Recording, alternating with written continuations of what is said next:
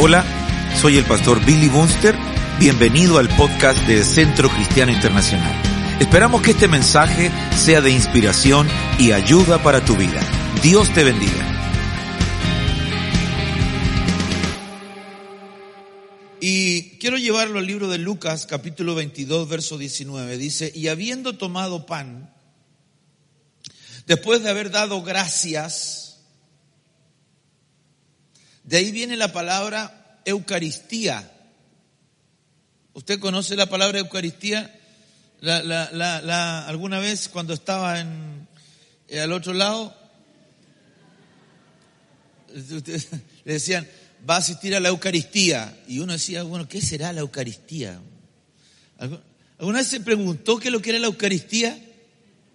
¿Cuántos no sabían lo que es Eucaristía? Eucaristía significa dar gracias. Entonces estaba bien porque uno iba a dar gracias. Amén. Está bien. Pero hoy he aprendido algo. Después de dar gracias, Eucaristía, lo partió y les dio diciendo, esto es mi cuerpo, que por vosotros es dado. Haced esto en memoria de mí. Esto, tomando el pan, tomó el pan y dijo, esto es mi cuerpo. Ahora, ¿qué es lo que estaba haciendo el Señor en ese momento? En ese momento estaban los tres cuerpos ¿Cómo así, pastor? Sí. Primero estaba el cuerpo físico del Señor. ¿Ok? Estaba el cuerpo físico del Señor. Él como persona. Número dos, estaba el cuerpo místico del Señor, que eran sus discípulos, la iglesia. Y estaba el cuerpo figurado del Señor, que era el pan. ¿Va conmigo? Por lo tanto, estaba el cuerpo físico, místico y figurado. En esos tres el Señor tenía que enseñarle a esos doce, debía de enseñarle qué es lo que el Señor quiere y cómo es que nosotros debemos de comer en lo sucesivo el pan. Por lo tanto, por lo tanto, empezamos nosotros a mirar Primera de Corintios capítulo 11 verso 27 dice, de manera que el que coma el pan o beba la copa del Señor indignamente, indignamente. Aquí hay tres tres facetas, tres características que usted tiene que tener y examinarse a la, a, la hora de comer el pan y de beber la copa. Número uno, no se puede comer ni beber indignamente.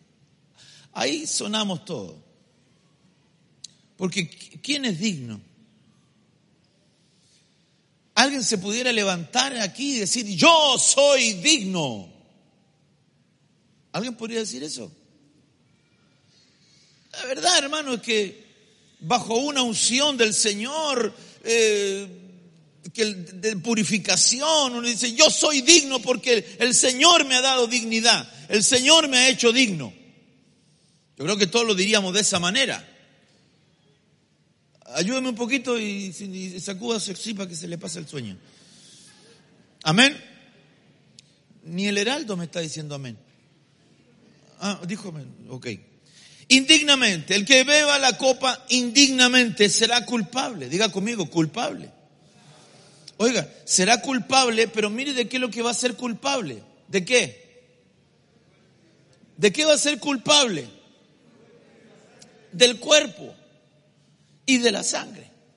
Ahora, para decir indigno es participar indignamente de la cena del Señor, esto es tratándola como una comida común. O sea, da lo mismo comer la cena del Señor que un arrollado guaso con un pan amasado, que no es malo. Su paltita arriba y su choquero.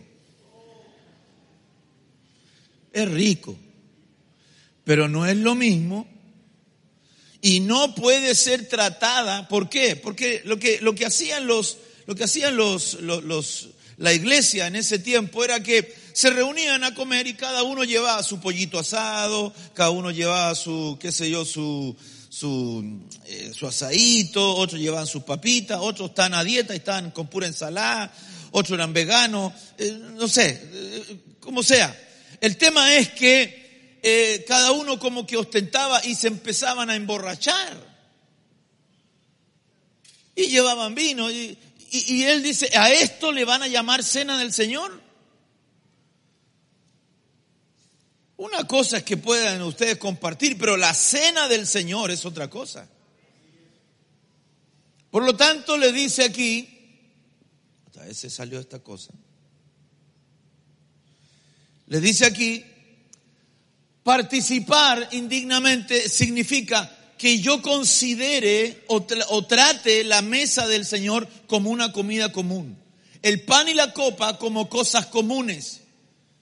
No entrando en la conciencia de su solemne significado simbólico.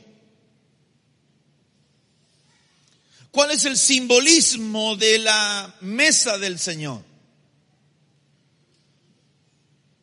¿Qué es el pan?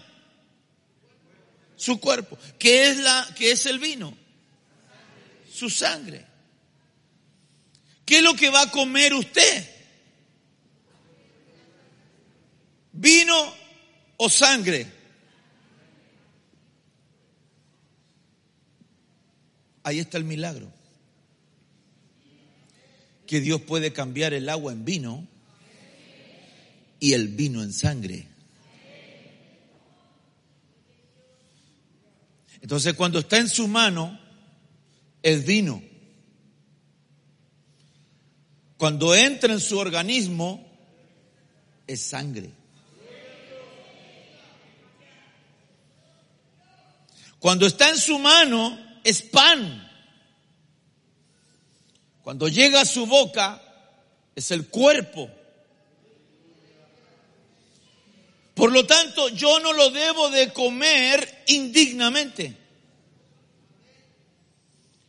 Lo primero para poder comer, para beber de la copa y para comer del pan, es que yo tengo que tener conciencia de que lo que voy a hacer, de lo que voy a comer, no se trata de una comida más, no se trata de un churrasco más, no, es el cuerpo y la sangre.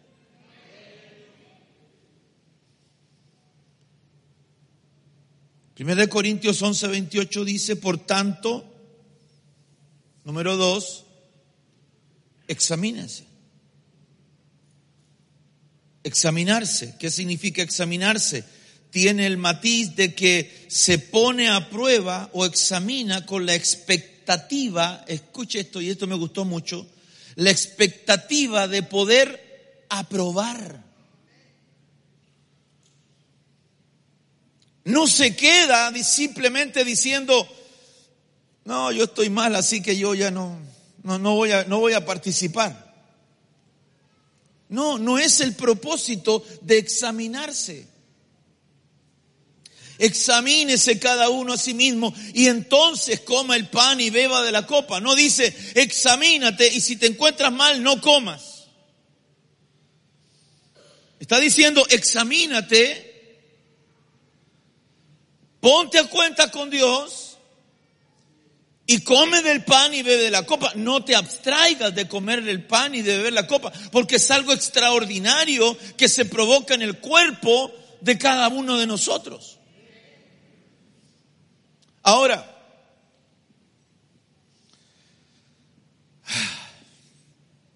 cuando el Señor me hablaba esto, Señor, lo tengo que explicar bien para que no parezcamos caníbales.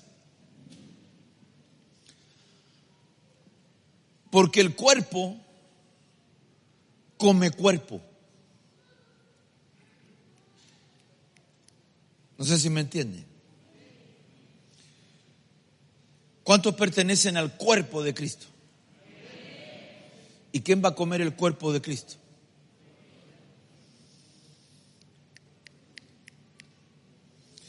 El cuerpo come cuerpo. ¿Va conmigo?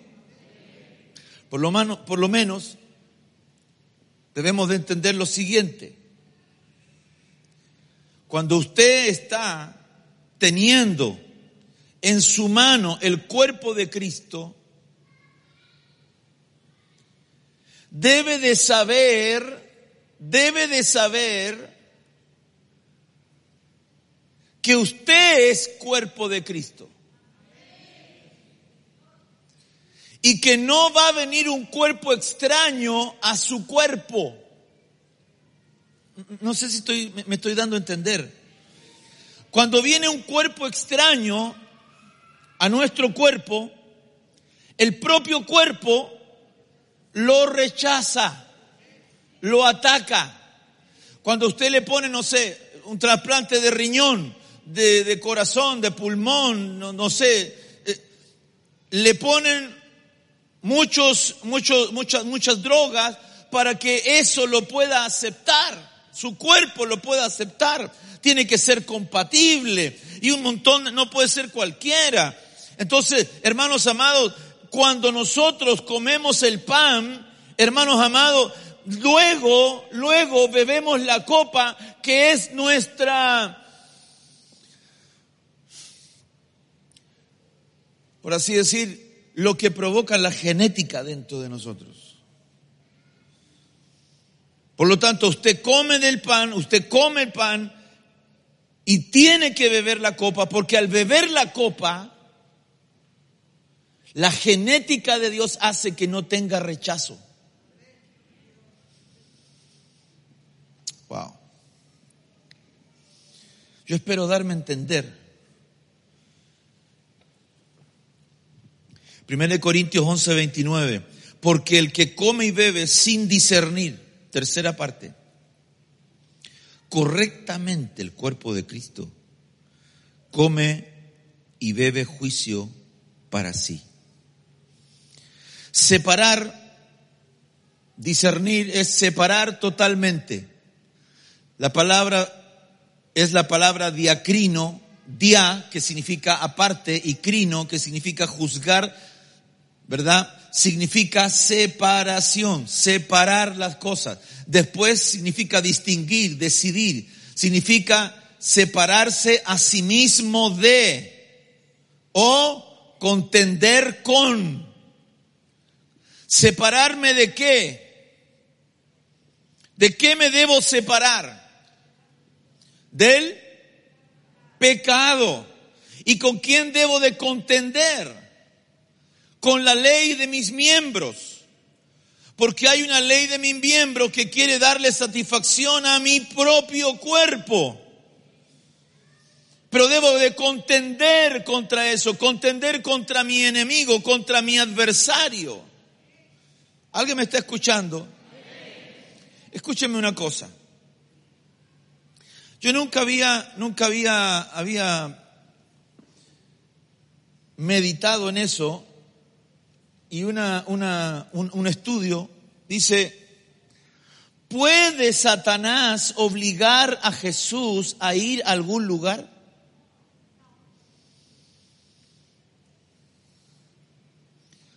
¿Puede Satanás tomar a Jesús y llevarlo al lugar donde Él quiera llevarlo?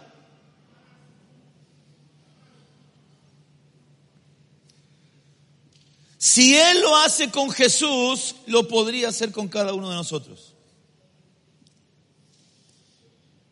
¿Va conmigo?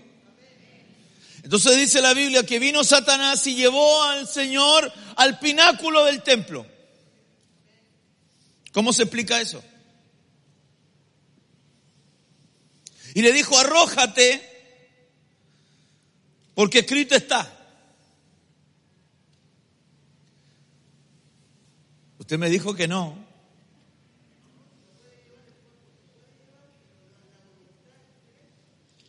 No, si, no, e, e, el asunto es, ¿lo lleva o no lo lleva? ¿Lo puede llevar o no lo puede llevar? A ver quiénes dicen que sí. ¿Qué dicen que no? ¿Quiénes no tienen idea? Y no, yo no me meto en problemas, pastor. Porque hay uno que tiene opinión, otros no tienen opinión y otros le da lo mismo. Lo mismo pasa en las votaciones. Uno tiene opinión, otros no, y los demás le da lo mismo. Y parece que al gran grueso le da lo mismo. Y una de las cosas donde el enemigo sí se mete es en nuestros pensamientos. Entonces viene el Señor y le dice, y, lo que dice este comentario, dice, no es que, no es que Jesús obedezca a Satanás, porque Jesús no iba a obedecer a Satanás. No le iba a decir, ¿verdad? A ver, acompáñame y lo iba a agarrar. No, no, no, no, nadie iba a permitir eso. Pero sí en los pensamientos. Y la batalla se libera en los pensamientos. ¿Va conmigo? La batalla de la mente es la batalla en la cual el Señor, dice la palabra del Señor, que el Señor Jesús en el huerto de Getsemaní lloraba, hermano, con, y, derramaba de su, de su frente grandes gotas de sangre. ¿Por qué? Porque la batalla estaba en su mente. Los espíritus inmundos venían sobre su mente, hermano, y venían, venían uno tras otro, dos, millones de, de espíritus destructores, hermano, para enloquecerlo. Más Él pagó el precio de mi pecado. Y pagó el precio para que tú y yo seamos libres de todo ataque de las tinieblas.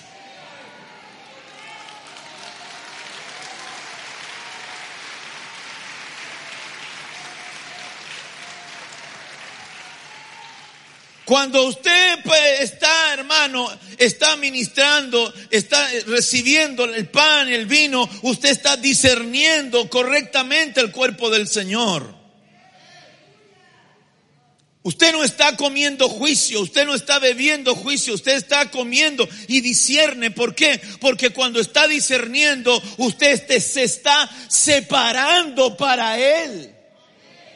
Usted se está separando del pecado, te está separando de, la, iniquidad, te está separando de la vida de confusión, te está separando de la contienda, te está separando del pleito, te está separando de la mentira, te está separando del egoísmo, te está separando, eh, te está separando de todo pleito, te está separando de la pornografía, te está separando, hermanos jóvenes, se están separando, hermano amado, de una vida libre yo me separo de eso. Y carraba soraraya.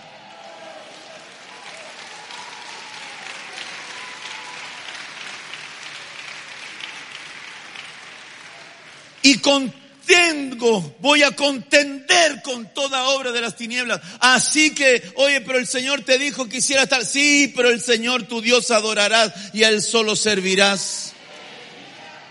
Pero arrójate. No, no, no, diablito, no, no, no, no, no, no me vengas aquí a tratar en mi mente. No vengas a, perturbar mi mente porque mi mente le pertenece al Señor.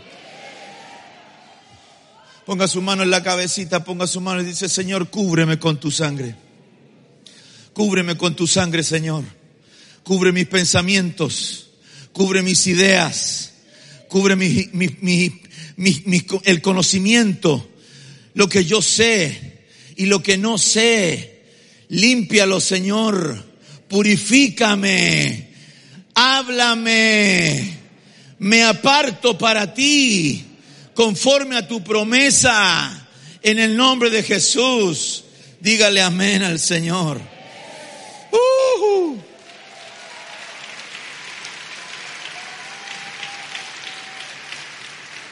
Entonces tenemos tres cosas. No se debe comer indignamente. No es una comida más. No es un desayuno. Es apartado para el Señor. Tener conciencia del solemne significado que tiene.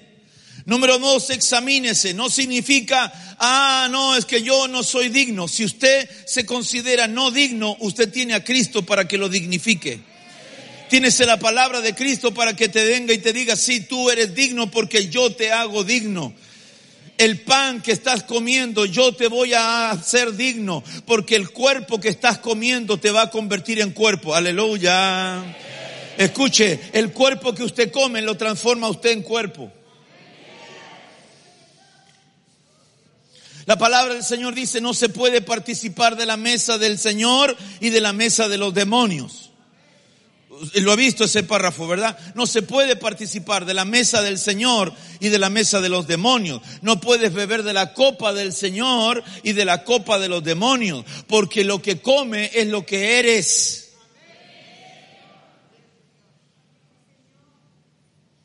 El hombre es lo que come. Yo como cuerpo de Cristo. ¿En qué me convierto?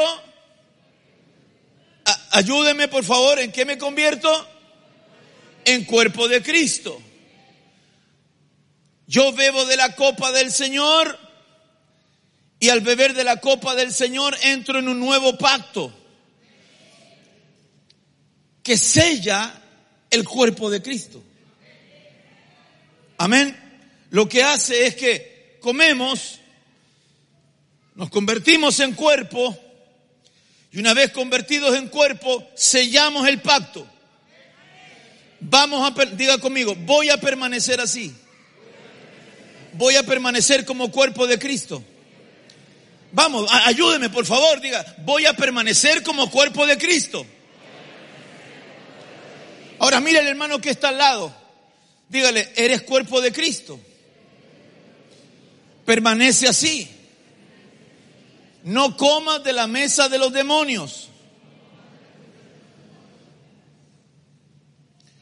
Primero, tercero, discernir. Ahora, Mateo 26, 12 dice, pues al derramar esta, ella, este perfume sobre mi cuerpo, lo ha hecho a fin de prepararme, ¿para qué? Para la sepultura. ¿Qué está diciendo? Esta mujer ha derramado sobre mi cuerpo, sobre mi cuerpo, el cuerpo físico. Recuerde, cuerpo físico, cuerpo místico y cuerpo fi, figurado. Ahora, el cuerpo místico somos nosotros. ¿Va conmigo?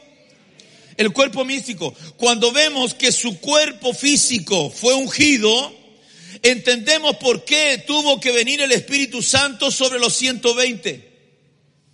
Los ungió a todos, que en ese momento era todo el cuerpo de Cristo. En ese momento eran solo 120, todo el cuerpo de Cristo. Entonces, ¿cómo hizo? Ya no puedo ungirlos a todos como esta mujer. Esta mujer dice, esta mujer lo que ha hecho es prepararme para la sepultura. ¿Qué es lo que hace el Espíritu Santo con nosotros? Nos prepara para morir, diga conmigo, nos prepara para morir y para resucitar. Escúchame esto, escúchame esto, ¿cómo te llamas? Brian, chócale, yo, también me llamo Brian. ¿Brian con Y o Brian con I? Con Y, no, no, no, no nos llamamos igual pero suena igual. Ok. Escucha, Brian. Para poder vivir, te tienes que morir. En lo natural, para morir, ¿qué es lo que hay que hacer primero? Ayúdeme, por favor. Vivir. Cuando usted nace, le dicen, se va a morir. Es así. Usted nace y le dicen se va a morir. En algún momento, de aquí a 20, 30, 40, 50, 60, 70, 100 años, no sé. No le pongamos límite al Señor, diría mi abuelita.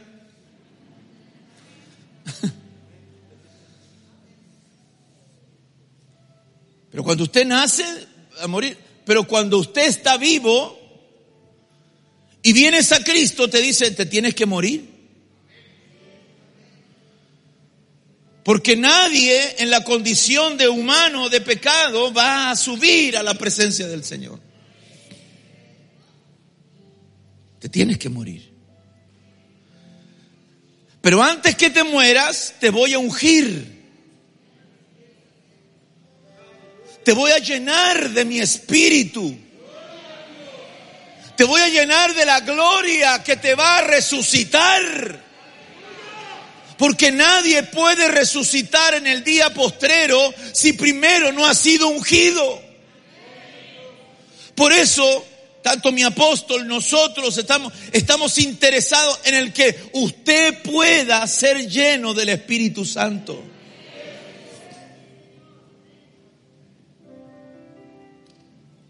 Tienes que ser lleno del Espíritu Santo.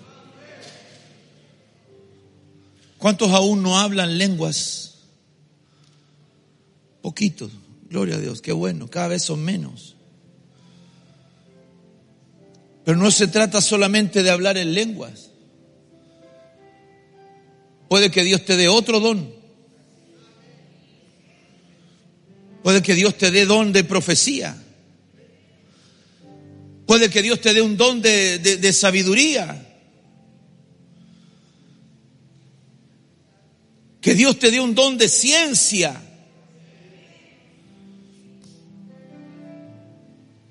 Pero tiene que ser lleno del Señor. Esta mujer derramó perfume. Traigo mi perfume. ¿Cómo es esa canción? ¿No te lo sabes? Traigo mi perfume. Hoy te quiero ungir. Derramo mi corazón delante de ti. Beso tus pies delante de todos. No importa lo que pensarán de mí. Beso tus pies delante de todos. Solo quiero verte sonreír. Juan 2.20 Dice, entonces los judíos dijeron, en 46 años fue edificado este templo y tú lo levantarás en tres días. Pero él hablaba del templo de su cuerpo. ¿De qué cuerpo?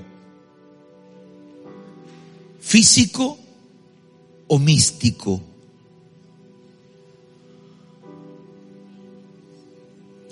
ayúdeme. ¿Cuántos días? ¿Cuántos días? Tres días. ¿Cuántos días dijo que se demoraría en volver a buscar a su pueblo? Tres días. Vuelvo a preguntar, ¿a qué se refiere? ¿A su cuerpo físico o a su cuerpo místico?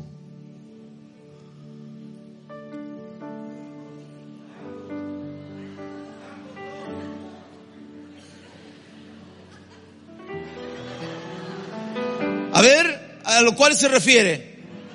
Muy bien, a los dos. Muy bien.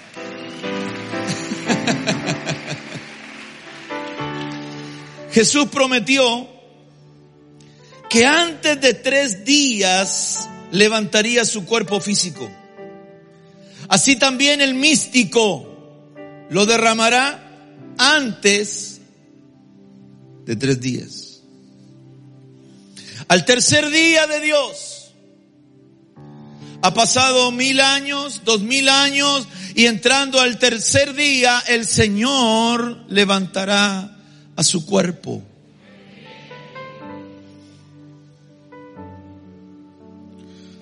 Juan 2.22 dice, por eso cuando resucitó de los muertos, sus discípulos se acordaron de que había dicho esto y creyeron la escritura.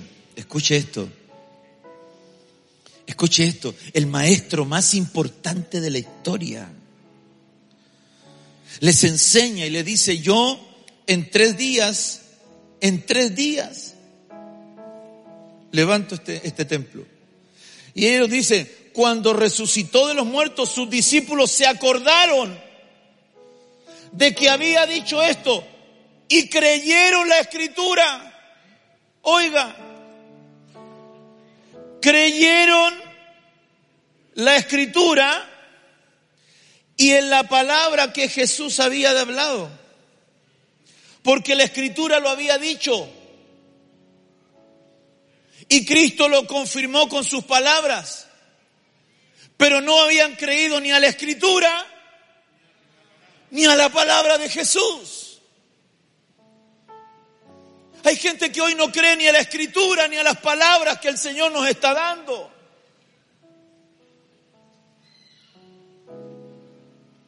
Tenemos que, hermano, creerle a la palabra.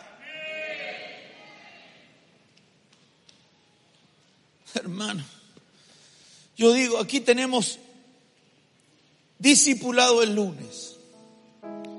Tenemos el miércoles, tenemos, hermano, tenemos yo tengo discipulado el lunes, tengo discipulado el martes con pastores, el jueves tengo discipulado con mi pastor, el miércoles tengo, tengo enseñanza, el, el, martes por la noche oración, el lunes oración en la mañana, damos una enseñanza, el jueves, el viernes tenemos, hermano, reunión de familia, el sábado los jóvenes, el domingo tres cultos, hermano, palabra tras palabra, en la radio predico en la mañana, predico en la tarde, predico en la noche. Necesitamos, ah, hermano, que alguien, alguien le diga, oiga, ¿y usted tiene palabra de Dios? Los discípulos, los discípulos de Cristo habían leído las escrituras, pero no creyeron. Escucharon la palabra de Jesús, pero no creyeron. Pero cuando resucitó, cuando resucitó de los muertos, se acordaron y creyeron. Escúcheme esto. Cuando usted viene a la mesa del Señor, cuando usted viene a la mesa del Señor, ¿qué es lo que hace en el pan? Cuando come el pan, ¿qué es lo que? Mo, morimos. Y con la copa, resucitamos usted no sea incrédulo. Usted no sea incrédulo. No sea de los que necesita ver para creer. Sino que usted está dentro de los que dicen, Señor, yo sé que tú resucitarás este cuerpo. Y yo sé que soy parte de este cuerpo maravilloso llamado iglesia. Y que un día, más tarde, más temprano que tarde, Tú te vas a manifestar y yo voy a verte, mis ojos te verán y no otro. Y veré la gloria del Señor, la gloria del unigénito del Padre. Yo voy a ver a la gloria, voy a ver esa gloria maravillosa porque voy a tener un cuerpo transformado, un cuerpo glorificado.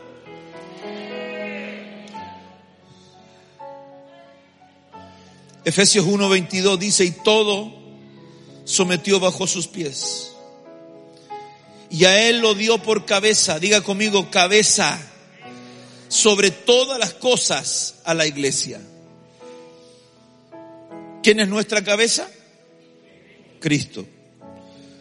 ¿Y la iglesia? La cual es... ¿Qué es lo que es? Su cuerpo. Me gusta jugar con esta cosita. Su cuerpo. La plenitud, la palabra plenitud es pleroma, totalidad,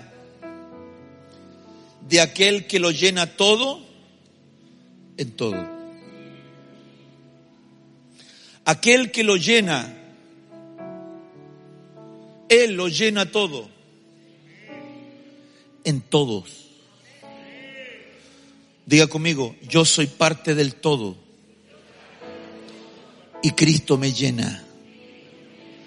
Dice Efesios 1:23, la, la Biblia, la LBD dice, y la iglesia que es su cuerpo está llena de Él. Autor y dador de todo lo que existe. ¿Qué significa eso? Atento, atento a los que escriben. Si Jesús es vida y yo soy cuerpo de Cristo y la cabeza manda al cuerpo hasta donde yo lo sé, ¿sí o no? Es su cabeza la que le manda señales a su cuerpo. Es de su cabeza donde le dice mueve el, dedo, el dedo para arriba o para abajo o, levanta esta. Y, es su cabeza la que automáticamente, hermano, hace que usted respire, hace que usted camine, hace que usted se mueva. Hermano, yo no, necesito pensar mucho y me doy vuelta, me doy vuelta y de pronto me doy vuelta para acá y para allá también. Es automático. La cabeza.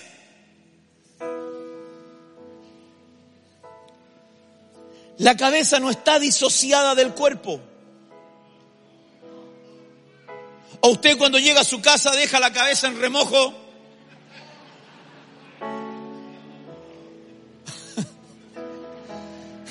y el otro día la busca y se la, la chanta ahí arriba, hermano. ¿Así será? No. Escúcheme esto. Jesús es Jesús es sanidad. ¿Va conmigo? Jesús es vida. Jesús es paz. Jesús es libertad. Jesús es santidad. Jesús es justicia. Jesús es socorro.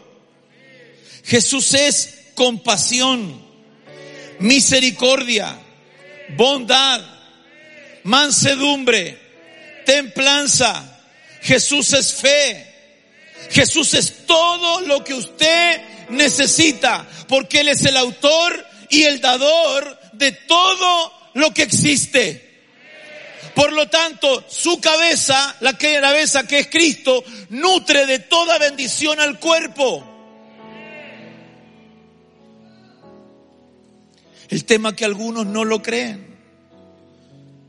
Porque se encuentran separados del cuerpo y la Biblia dice, separados de mí, nada podéis hacer. Pero si estoy en Cristo, si estoy en Él, entonces estoy lleno de Él entonces todo lo que Él es me va a bendecir a mí. Todo lo que el Padre tiene para darme a mí, me lo va a entregar por medio de su Hijo Jesucristo. Alguien dígame amén, por favor.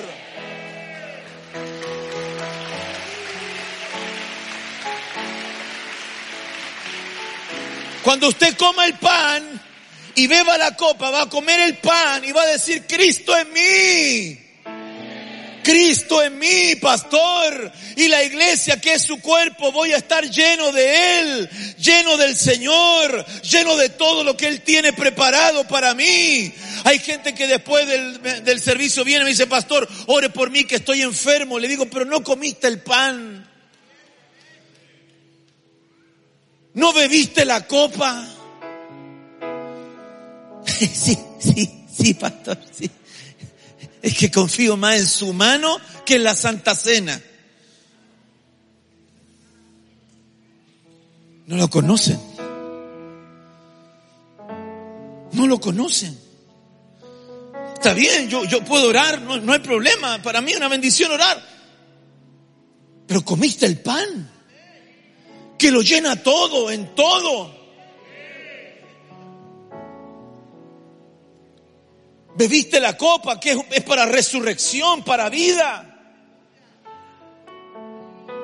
Si viniste y te dijeron esta semana, ¿sabe qué? Usted tiene, hermana, tiene miomas en el, en el útero. Señor, ajá, ah, tu palabra dice que tú lo llenas todo en todo. Saca estos miomas, Señor. Andan puro estorbándome. Ay, pastor, me dijeron que tenía cáncer. Padre, toda célula. ¿Acaso Cristo tuvo cáncer? ¿Acaso Cristo tuvo reflujo?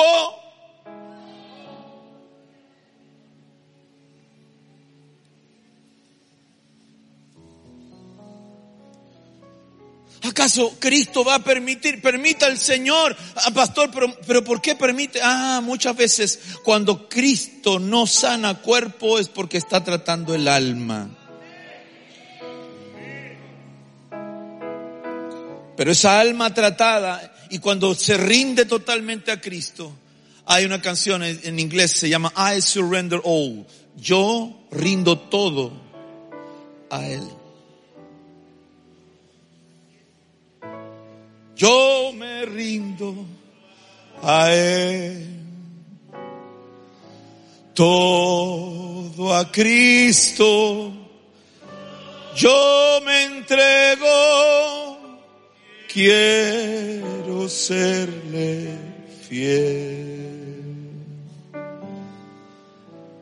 I surrender whole.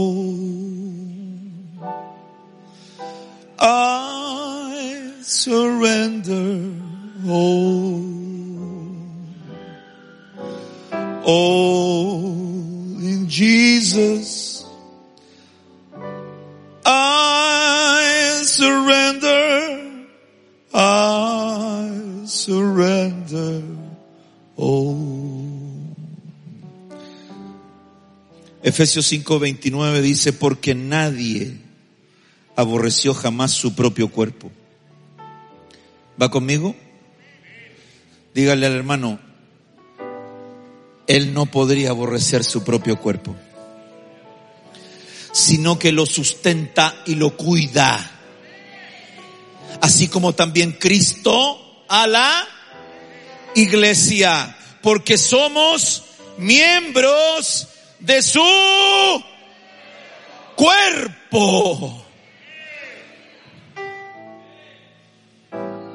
Nadie, nadie aborreció jamás su propio cuerpo, sino que lo sustenta y lo cuida.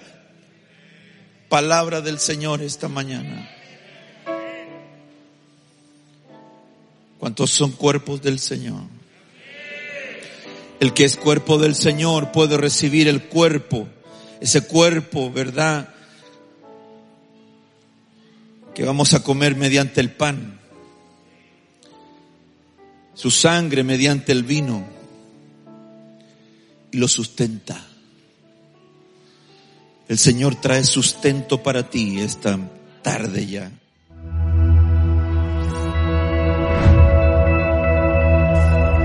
Tú y yo somos iglesia.